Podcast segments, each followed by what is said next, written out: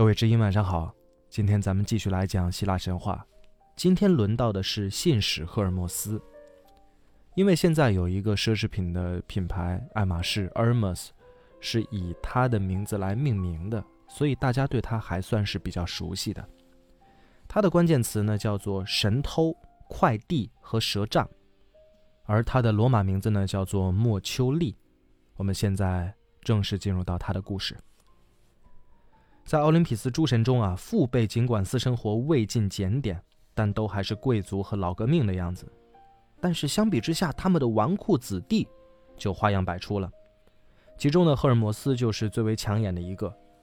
这个奥林匹斯的快递小哥啊，就好像梁山好汉神行太保戴宗一样，他还同时兼具了古上早时迁的角色，是古代的嬉皮士，具有十足的人性，也兼具平民的色彩。赫尔墨斯呢是宙斯和星神麦亚的儿子，出生在库勒涅的山洞里面。在出生之后二十四小时啊，就有了几项惊人的业绩。首先是他御风即长，发育非常快。于是呢，他偷偷的从摇篮里面溜出来，自己呢就跑到山洞外面砸死了一只乌龟，掏空了龟壳，绑上了七根亚麻线，或者有人说是羊羊的肠啊，羊肠线。然后呢，就把它做成了世界上最早的竖琴——里拉琴。在悦耳的音乐当中呢，他就开心的溜达，像中国的圣人啊，闻朝三月而不知肉味。这个小太保呢，却在琴声当中想起了要去烤个牛肉。在皮亚里亚的山谷里面呢，当时有一大群牛，当时的牛群呢，就和现代的宝马车一样，是财富的标志嘛。牛群的数量非常多，主人肯定是一个厉害的大人物。而且呢，那么多的牛就自由自在的在这个牧场上去生活，并不需要人去监管，说明它的主人能够有远程监控的能力。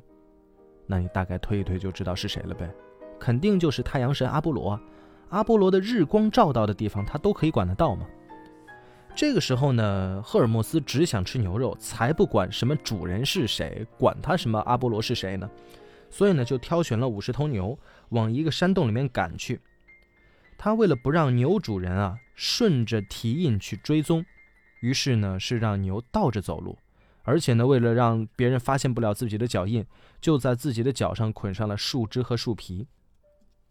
在赶牛的半路上，他碰到了一个老农，叫做巴图斯，他就要求老农为自己保守秘密，而且许诺葡萄能够丰收，美酒飘香。没过多久呢，他又有点不放心，于是折回来变成了一个成人。之后呢，他就变身完了之后，开始套这个老农民的话，没想到呢，就诱骗老农民说出了牛的去向，他就有点生气嘛，就把老农民变成了一块石头。在第二现场的山洞里面呢，他杀了牛，为了让牛肉更加美味，他就发明了钻木取火的方法，就开始烤肉了嘛。在浓浓的烤肉香气当中呢，他觉得心满意足，同时也完成了世界上第一次。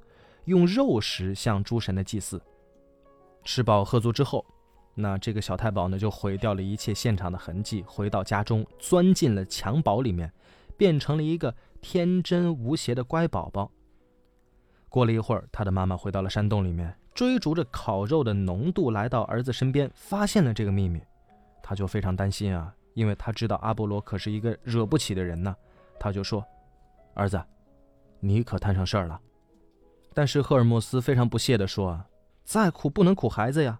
我可是有追求幸福的权利，根本就不用怕什么阿波罗的。”当太阳神阿波罗费尽周折追踪过来的时候呢，赫尔墨斯正在四脚朝天地躺在摇篮里面，他狡辩说：“我那么小，我都不知道牛是什么样子的。”愤怒的阿波罗发狠说：“要把他打到塔尔塔洛斯当中去。”但是毕竟心有忌惮嘛，于是就把这个小流氓拎到了他们共同的父亲面前，要去告状。听完了阿波罗的血泪控诉啊，宙斯有点高兴。宙斯心想啊，这个小家伙赫尔墨斯很聪明啊，这么聪明才像我的儿子呀，长大以后会有出息啊。于是他就从中调解，甚至责怪阿波罗没风度、没爱心。当然了，赫尔墨斯自知理亏。他的职业跟爱好呢，也不方便跟什么阿波罗去做对比，于是他就把废品改造之后的里拉琴送给了阿波罗。那阿波罗呢，其实也没有什么文化，接过琴来一弹，他觉得比牛的叫声好听多了，于是他觉得几头牛换一个琴，好像还是很值得的。而且呢，之前我们介绍过，阿波罗他个人也是非常喜欢音乐的，所以这个事儿呢，好像就此去解决了。阿波罗是非常喜欢里拉琴的，之后呢，就天天携带着里拉琴，而且呢，自诩为文艺青年，每天呢就跟文艺女神就一块去弹琴啊。后来就变成了文艺女神的领班了，大概是这样的一个情况。同时呢，混迹多年的阿波罗也明白一个道理：不要得罪小人物。因为你看，现在赫尔墨斯他的地位非常的低，他可以耍无赖。那今天偷你的牛，明天呢就能够偷你的车牌，卸你的轮胎，所以他并不敢跟这样寂寂无名的小孩去为难。所以阿波罗很快就表示了原谅，而且还回赠了一只盘蛇杖。这个盘蛇杖的样子呢，很像欧阳锋的蛇棍，有两条蛇缠着，而且在它的顶端呢有两个翅膀。在早期呢，代表着财富跟梦想，也可以用来催眠。后来呢，它就变成了西方医学界的象征。像现在，世界卫生组织以及多国紧急救援服务都以盘蛇杖当做他们的标志。宙斯呢，因为这个事儿啊，觉得这个小孩是可用之才，于是封他为奥林匹斯的传令官，位列十二天神，而且赠给他了一顶由两个翅膀帽子打造的拍打素。是一双运动鞋，非常的优秀。当然，也有人认为这双鞋是赫尔墨斯当时在偷牛的时候啊，因为他脚上不是捆了这个树枝还有树皮吗，用这个树枝树皮改造的。这个鞋呢，就是世界上最早的运动鞋，穿上之后行走如飞，酷似神行太保戴宗的神行甲马。后来呢，赫尔墨斯就被宙斯培养成了邮政特使，那冥王哈德斯呢，也聘他为兼职的信使。从此呢，在人神之间，在生死之间，在现实和梦幻之间，赫尔墨斯就开始了他的特快专递，其中包括引渡亡灵到地狱的大宗业务。那他上穷碧落下黄泉，活动范围比同样作为信使的彩虹女神伊里斯要广泛的多。像彩虹女神呢，似乎只为宙斯跟赫拉夫妇服务，而且彩虹邮政啊，都是有轨专线，只能够从天上铺到人间。造价非常的高，而且彩虹女神呢还必须要端个水杯，简直就是特慢专递。所以彩虹女神伊里斯，他的服务水平和赫尔墨斯是差很多的。除了做邮政特使呢，赫尔墨斯还掌管交通、财贸、海关、体育、旅行、演讲等等领域。这些领域的共同特点是需要速度和技巧，因为在幼时偷牛的天才经历啊。按照高薪养廉还有以黑治黑的原则，他又变成了牧人的保护神，而且呢兼任小偷和骗子的祖师爷。所以一方面是保护某些人不受小偷和骗子的侵扰，另一方面呢他在保护小偷和骗子能够屡屡得手。这个人真是脚踩黑白两道，是一个惹不起的人物啊，相当厉害。后来，西方人呢就经常在交叉路口以及银行、商行、海关、轮船公司的门口去树立赫尔墨斯的雕像，把他当成精神导师还有保护神。赫尔墨斯呢，他大概会有一个原则吧，就是天生我材必有用，自然不肯荒废神偷的特长。后来呢，他偷过海神的三叉戟，偷过战神的宝剑、火神的钳子，还有爱神唯一的一件衣服——克斯托斯。全偷别人的看家物品，所谓贼不走空嘛。你说你进别人家门，对吧？你就偷一粒米，这不是本事，你必须得偷人家的传家宝。赫尔墨斯呢，就是有这个水平的。但是这个时候啊，他的偷窃意义呢，更在于做示范，就是表示我是有这个能力的，而不是说真的馋你这个东西。可是经过我们刚刚的描述呢，可能你会觉得赫尔墨斯。贼眉鼠眼的，但是他的形象并不是这样的。他头戴双翼帽，脚蹬蹬云鞋，手持盘蛇杖，全是一套非常优秀的户外运动装备啊！是一个富有活力的健美少年，也是一个体育明星。所以呢，后代有非常多的女人，包括说小孩非常喜欢他。据说呢，他曾经传授他的儿子，叫做奥托吕克斯欺诈的技术。这个奥托吕克斯呢是奥德修斯的外祖父，而奥德修斯呢正是《奥德赛》荷马史诗《奥德赛》的主人公。同时呢，奥德修斯也被认为是希腊英雄传说中最狡猾的人。不过，赫尔墨斯最有趣的儿子应该是半人半羊的林神兼牧神潘。潘呢是神灵的终结者。在罗马呀，呃，赫尔墨斯被叫做莫丘利，在太阳系中运行最快的水星就用莫丘利来命名。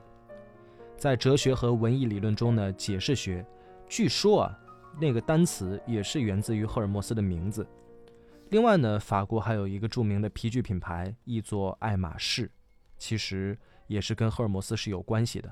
但据说，因为这个爱马仕它的创始人的家族姓氏叫做，就是类似于爱马仕等等等等，所以有人说这个跟希腊神话又没有关系，仅仅是音上比较凑巧而已。那到底有没有关系呢？我们不知道，毕竟我也不是爱马仕的 买手。那希望。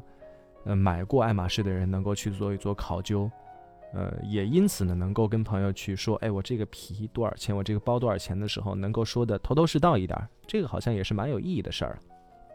OK，那上述我们讲的就是赫尔墨斯的故事了。这期说到这儿呢，才十分钟，他的故事有点短呢，那我们就再讲一个吧。我们来讲酒神，酒神狄俄尼索斯。酒神狄俄涅索斯，他的罗马名字叫做巴克斯，关键词是美酒、狂欢，还有悲剧。哎，大家如果了解德国哲学的话，会知道尼采曾经提到一个酒神精神。那可能听了酒神的故事之后，你就会有所了解了。而且酒神确实在希腊神话当中，他的地位本身是比较高的。我们来看啊，酒神存活的时代啊，其实已经是诸神的权力越来越衰微的时代了。酒作为从葡萄当中逃逸出来的精灵，他就引领人们重返神奇的世界。酒神狄俄尼索斯作为后期的神灵，他代替冥王或者灶神进入到了十二天神的系列，甚至在某种意义上排挤到了宙斯。那秘密呢？也许就在于酒精的魔力。狄俄尼索斯呢是宙斯的儿子，他的母亲啊是一个凡人，这个在奥林匹斯众神当中是一个艺术。狄俄尼索斯的母亲叫做塞莫勒，她是忒拜城的缔造者卡德摩斯跟著名的哈尔摩尼亚的女儿，天生丽质，但是呢，继承了卡德摩斯家族不幸的命运。她同样也看到了不该看到的东西，那她看到了什么呢？我们要知道，不幸是跟着爱情降临的。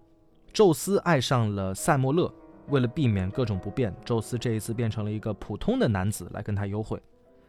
塞莫勒感到幸福而迷茫，天后赫拉呢却明察秋毫。也许受到了宙斯的启发吧，赫拉就决定以其人之道还治其人之身。于是乎，赫拉就让自己变身啊，变成了塞莫勒的乳母贝罗厄，满头白发，生着慈祥的皱纹，手里还拄着拐杖。这个乳母呢，就用巧妙的言辞煽动着塞莫勒对情人的好奇心。他的好奇心是致命的，说。真希望他是个天神，可是他会不会是假冒的呢？应该让他拿出点证据来，比方说让他穿上什么职业装，或者让他穿上礼服之类的。那这个话对于纯情少女来讲啊，是非常有煽动力的嘛。所以呢，塞莫勒就觉得很有道理。下次见面的时候，就请求宙斯帮他做一件事儿。宙斯满口答应了，而且指着人神共聚的斯提克斯河发誓。塞莫勒呢，就提出。我要看看你的真面目。宙斯刚听前半句啊，他觉得不对，想捂住少女的嘴，但是已经来不及了。他非常的后悔。可是呢，我们之前也讲过，如果说你对着斯提克斯河来发誓的话，你是不可以违背诺言的，因为代价非常大。于是呢，他就只能够用自己的真面目，全身披挂、加雷带电的霹雳天神的形象，出现在了塞莫勒的闺房中。那可怜的血肉凡胎少女瞬间就被高压高温啊，还有强光化成了灰烬。后来呢，宙斯就从灰烬中取出了少女腹中的胎儿，而且在自己的腿上呢割了一个口子，用袋鼠一样的方式去继续孕育这个孩子。那又过了几个月，狄俄尼索斯就出生了。宙斯天天带这个孩子，既不方便也不雅观吧，于是就把这个孩子托付给了尼萨山的仙女们抚养。在山里呢，狄俄尼索斯发明了葡萄酒，这是一种香甜可口、催人入眠、解除疲劳，而且让人忘忧的神奇液体。这种酒啊，后来被人类非常的喜欢。当然了，它不同于奥林匹斯山上的可乐奈克塔尔，就是神其实有自己的饮品。赫拉的迫害呢是非常的久远的。当狄俄尼索斯用漂亮的少年的形象回到人间的时候，赫拉让他发疯了。因此呢，狄俄尼索斯在埃及、在叙利亚等地流浪多年。后来是众神之母瑞亚治好了他的疯病。从此之后呢，狄俄尼索斯就开始宣扬他是葡萄跟美酒之神，从埃及到印度，推广葡萄的种植以及酿酒技术。而且狄俄尼索斯呢，还通过音乐、舞蹈、美酒以及性欲的结合，到处制造狂欢仪式。这是一种邪教一样的放纵和迷狂啊！他的追随者呢，以女性为主，可能因为女性身体里分解酒精的酶比较少。所以饮少折醉，女信徒呢在喝醉之后非常容易疯狂，甚至呢会进行撕生的活动啊，也就是把活生生的牛跟羊给撕碎的活动，在当时都是存在的。有一天呢，蒂勒尼安的一群海盗劫持了狄俄尼索斯，以为他是一个高贵的王子，那海盗们就希望用他来换一笔赎金。但是之后，狄俄尼索斯呢就微笑着。因为镣铐总是会从他的手臂上自动脱落。船帆呢刚刚张开，立刻就出现了许多的奇迹。狂风劲吹，船却纹丝不动。然后呢，一股芳香的葡萄美酒啊就在船上来流淌，桅杆还有船帆上爬满了浓绿的葡萄藤。船员们见到这个场面呢，就目瞪口呆。随后，狄俄尼索斯就变成了一头雄狮。当然，还有一种说法说他变成了一只大熊，海盗们纷纷跳到了海里面变成海豚，只有善良的舵手没有受到惩罚。后来，狄俄尼索斯在故乡忒拜城受到了人民的欢迎，但是他却遭到了官方的抵制。官方正是狄俄尼索斯的家族，他的姨妈们呢散布谣言说狄俄尼索斯不是宙斯的儿子，更不是神。他的表兄忒拜的国王彭透斯禁止酒神以及其他的女信徒的活动还有仪式。于是呢，狄俄尼索斯就使用了一贯的报复手段，他让姨妈还有忒拜城的妇女陷入到了迷狂的状态，到喀泰荣山上举行了狂欢仪式。国王彭透斯呢，化妆成了一个女性，偷偷爬到了一棵高大的冷杉树上偷窥。彭透斯迷狂的母亲阿高厄，还有他的姨妈们呢，就把他当成了狮子或者野猪。他们这几个女的就把树连根拔起。彭透斯嘴里高喊着“妈妈，妈妈，妈妈”，但是这个时候，他疯狂的母亲两眼放光，口吐白沫的撕掉了他的手臂。转眼间呢，彭透斯就变成了碎块。他的母亲还把儿子的头当成了狮子头，装在了酒神杖上，也就是葡萄藤上。兴高采烈地举着炫耀，之后呢，酒神就在这一个区域里面树立起了自己的权威。狄俄尼索斯呢，也能善待那些帮助他的人，比方说弗里基亚的国王弥达斯曾经款待过他，他就满足国王的要求，赐予了他点金术。但是之后弥达斯后悔了，他又指导弥达斯到帕克托洛斯泉水中洗去了手指上的贪欲。这个故事我记得之前讲过。就是这个国王有点石成金的技术之后啊，他碰到的一切食物全都变成了金子，碰到的人也会变成金子，所以他就没有了正常的生活了。那后来呢？这个国王弥达斯在音乐大赛上乱裁判，被阿波罗赐予了一对驴耳朵。那这个时候，因为阿波罗的法术要比狄俄尼索斯强多了嘛，所以酒神也就帮不上忙了。再比方说，有一次在。纳克索斯岛上，美丽而不幸的少女阿里阿德涅正坐在海边哭泣。这位克里特的公主为了爱情而背叛了父亲，帮助情人忒修斯除掉了迷宫里的妖牛，却被忒修斯残忍地遗弃到了荒岛上。海风就吹动着她的长发，她的泪水流进了苦咸的海水中。阿里阿德涅就说：“啊，唉，忒修斯，是哪一头母狮子生出了你啊？”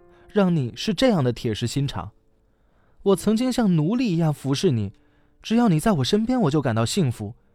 你至少应该把我送回我的父母身边呢。这个少女的美丽跟不幸打动了狄俄尼索斯，后来她就变成了酒神的妻子，而且生育了一些英雄儿女。阿里阿德涅的金冠后来化成了星座上的北冕座。不过有些神话认为啊，狄俄尼索斯比忒修斯更早的就欺骗到了阿里阿德涅。酒神是一位英俊的青年，他有棕色的长长的卷发，皮肤白皙，神情放荡而略带忧郁。手持葡萄藤或者酒杯，尼采指出啊，酒神精神和日神精神相对，是希腊精神的另一极，是旺盛的生命力，是迷醉狂欢和超越。而希腊的悲剧就是在祭祀酒神的仪式基础上而产生的，所以酒神可以说是奠定了希腊人他们的一个，嗯，精神家园吧。而狄俄尼索斯他的罗马名字呢，叫做巴克斯。不管怎么样，酒神应该是晚起的、后补的。酒精能够制造英雄和幻觉，但是我们也知道，呃，他是不可能去真正的制造神灵，也不可能制造奇迹的。讲完了酒神狄俄尼索斯呢，其实我们把奥林匹斯山上的十二神或者十三神各种各样的版本啊，总之有这十二个正神，我们都已经讲完了。所以呢，这一块就到此告一段落。之后呢，嗯，大家是更想听我们曾经断掉的圣经的故事，还是说想把希腊神话当中零零碎碎的小故事都补起来呢？我希望大家听到之后能够给我留言。好了，这就是今天的故事，各位晚安。